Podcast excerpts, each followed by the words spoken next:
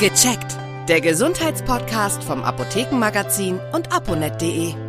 Herzlich willkommen, ich bin Uli Harras und ich bin heute mit einem ganz besonderen Gesprächspartner verbunden mit Professor Dr. Hans Bloss. Er ist Sportwissenschaftler, renommierter Gesundheitsexperte und hat sich seit Jahrzehnten mit Bewegung, Sport, Gesundheit und Fitness beschäftigt. Man nennt ihn auch den Fitnesspapst. Ich könnte stundenlang ihn weiter ankündigen. Schön, dass wir reden. Hallo. Hallo. Herr Professor Bloss. Also, warum fängt Ihrer Meinung nach Bewegung im Kopf an? Das ist eigentlich nicht ganz einfach, beziehungsweise seit einigen Jahren ist das deutlich geworden, vor allem durch eine Forschung oder durch Forschungen von äh, Daniel Goldman, äh, Goldman, der herausgefunden hat, dass Untersuchungen, dass in Untersuchungen eine rationale und emotionale Seele bestehen. Das heißt, mhm. der Mensch besteht aus einem Ratio, aus Ratio und Emotio. Und beide Aspekte, das Denken im Kopf und gewissermaßen das Gefühl der Herz, müssen äh, einander angeglichen werden. Ja. Äh, das heißt, Herz und Emotionen müssen einbezogen werden. Das gilt also auch für die Bewegung. Ähm, ich muss mit der Bewegung im Kopf anfangen, sagen Sie. Demnach ist das richtig so? Also wenn ich mich damit im Kopf nicht beschäftige und das gut finde, dann bleibe ich auf dem Stuhl sitzen.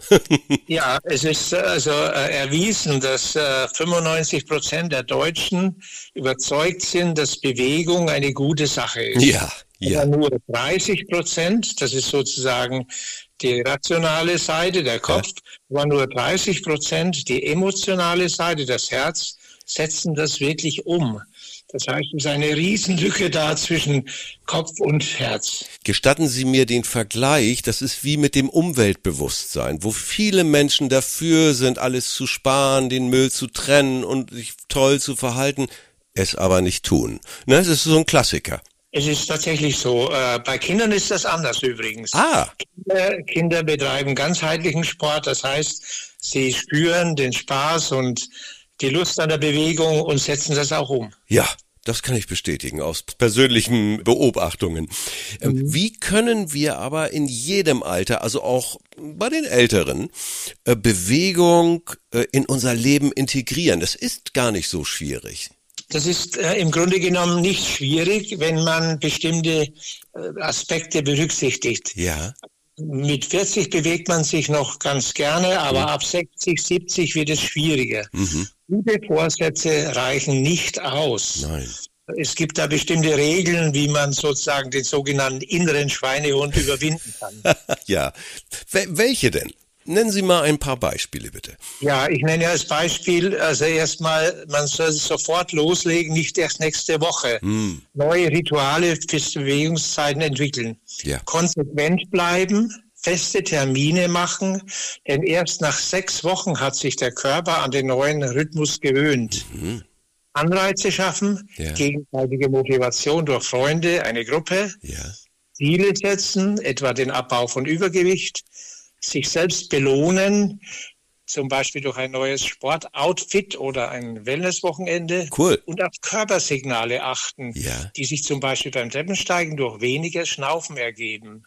Und wie als letzten Aspekt vielleicht ausprobieren verschiedene Sportarten, um Abwechslung und Spaß zu gewinnen. Mhm. Ich entnehme dem also nicht lange drüber rumgrübeln, ach, ich fühle mich so schlapp und ich müsste mal ein bisschen. Das fängt schon mit dem täglichen Spaziergang an. Oder?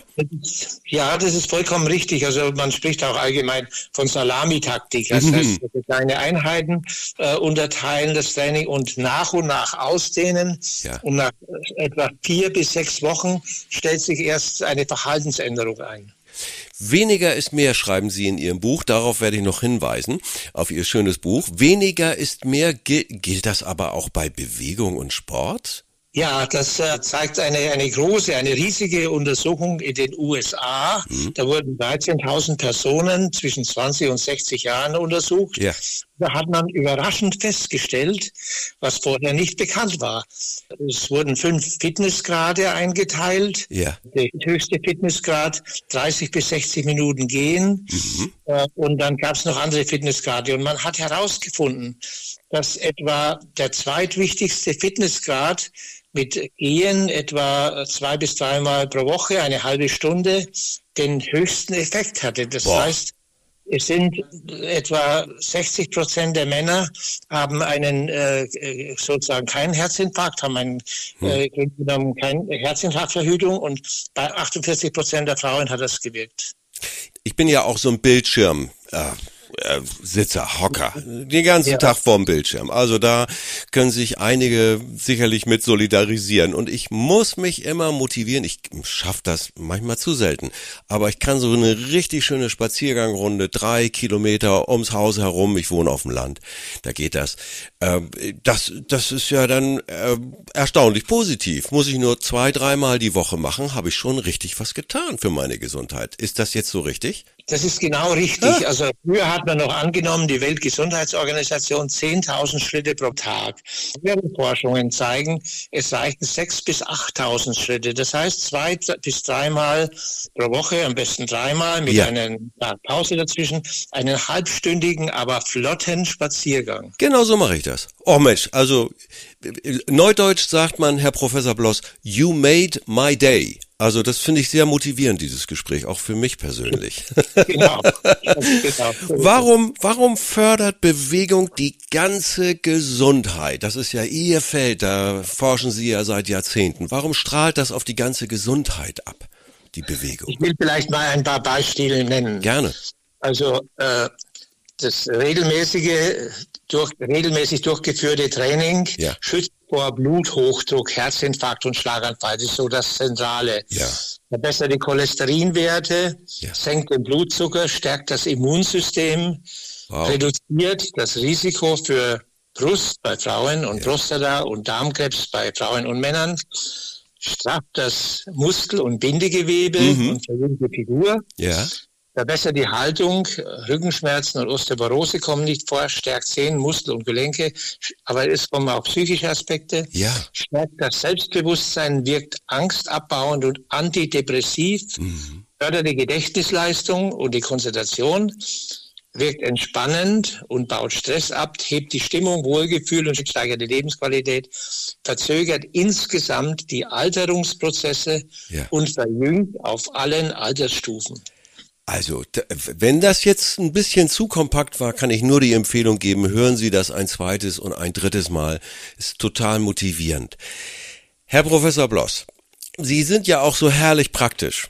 Haben Sie mal so drei Tipps für den klassischen Bürohocker wie mich? Für drei Tipps für jeden Tag. Ja, ich kann also da aus eigener Erfahrung sprechen. Ich bin ja, wie gesagt, 84 Jahre alt oh, und ja. praktiziere das ja, toll. seit langer Zeit. Ja. Also zunächst einmal sollte man sich überlegen, ob man am Beginn des Tages vielleicht 15 Minuten Zeit sich äh, für die Bewegung nimmt. Mhm. Also ich zum Beispiel habe einen Wasserkübel auf meiner Terrasse stehen.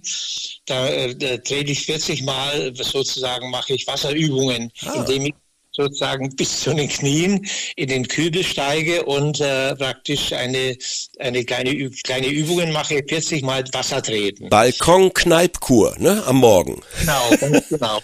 Und äh, daneben vielleicht noch einige Übungen, zum Beispiel eben äh, mit den Armen schwingen.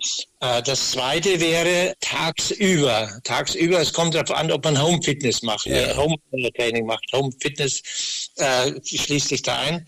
Also das heißt, ob man Home Office macht. Mhm. Wenn man das macht, könnte man zwischendurch auf das Trainingsgerät der Home Fitness steigen. Das heißt also, ich bin der Meinung, dass äh, Home Fitness nicht wegzudenken ist bei einem regelmäßigen Bewegungstraining. Ja. Wir haben ja nicht nur Sommer, sondern auch den Winter.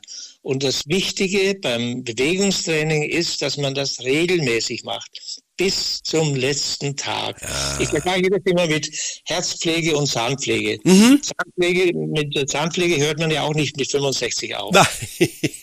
Und, und mit der Herzpflege sollte man das genauso machen, bis ja. zum letzten Tag, auch im, im Winter ja. und im Sommer, bei schlechtem Wetter, äh, im Urlaub, in der Freizeit. Also die, die Herzpflege ist, wenn man wirklich eine Alternative anlegt, wichtiger, sogar wichtiger als die Zahnpflege. Mm. Und der dritte Punkt wäre sozusagen, wenn man heimkommt, beziehungsweise wenn die Arbeit zu Ende ist, äh, die Bewegung im Haus und Garten. Das heißt also, dass man im Grunde genommen äh, letztendlich also verschiedene Bewegungsübungen sich ausdenkt. Ja. Bei Ganzkörperbewegung, wir haben ein Buch geschrieben über Bewegungstraining, ja. aber ohne äh, sozusagen große Anstrengung. Ja. Und kommt man darauf, dass man im Haus, wenn man das richtig und intensiv macht, zum ja. Beispiel putzt und Vorhänge aufhängt und äh, zum Beispiel Staubsaugen macht, dass man da sich auch einige Bewegungspunkte, Pluspunkte holen kann. Und dann haben Sie, äh, es ist ein,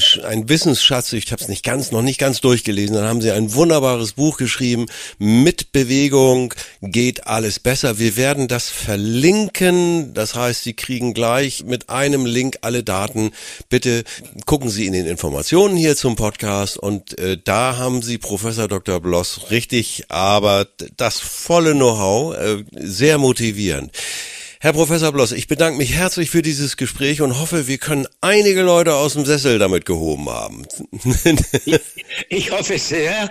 Also wie gesagt, es geht darum, man muss anfangen und Ja. am Ball bleiben, das regelmäßig machen, am, am Anfang mit wenig Anstrengung und dann spürt man auf einmal, wie sich das Lebensgefühl ändert. Ja. Man weiß heute, dass diejenigen, die ein regelmäßiges Bewegungstraining machen, etwa 15 Jahre jünger sind. Das Oh. heißt also jünger bleiben und äh, wirklich ein, ein längeres Lebensziel haben. Ich finde, Sie sind ein gutes Beispiel dafür, weil Sie klingen auch nicht wie 84. Sie klingen wirklich mindestens 15 Jahre jünger. Danke. Herr Professor Bloss, ich bedanke mich nochmal. Tschüss. Tschüss. Vielen Dank fürs Zuhören. Vergessen Sie nicht, unseren Podcast zu abonnieren. Und viele weitere Tipps und Informationen für Ihre Gesundheit lesen Sie online auf www.aponet.de und alle 14 Tage im Apothekenmagazin, das Sie kostenlos in Ihrer Apotheke bekommen. Bis nächste Woche zur neuen Folge von Gecheckt. Der Gesundheitspodcast vom Apothekenmagazin und aponet.de.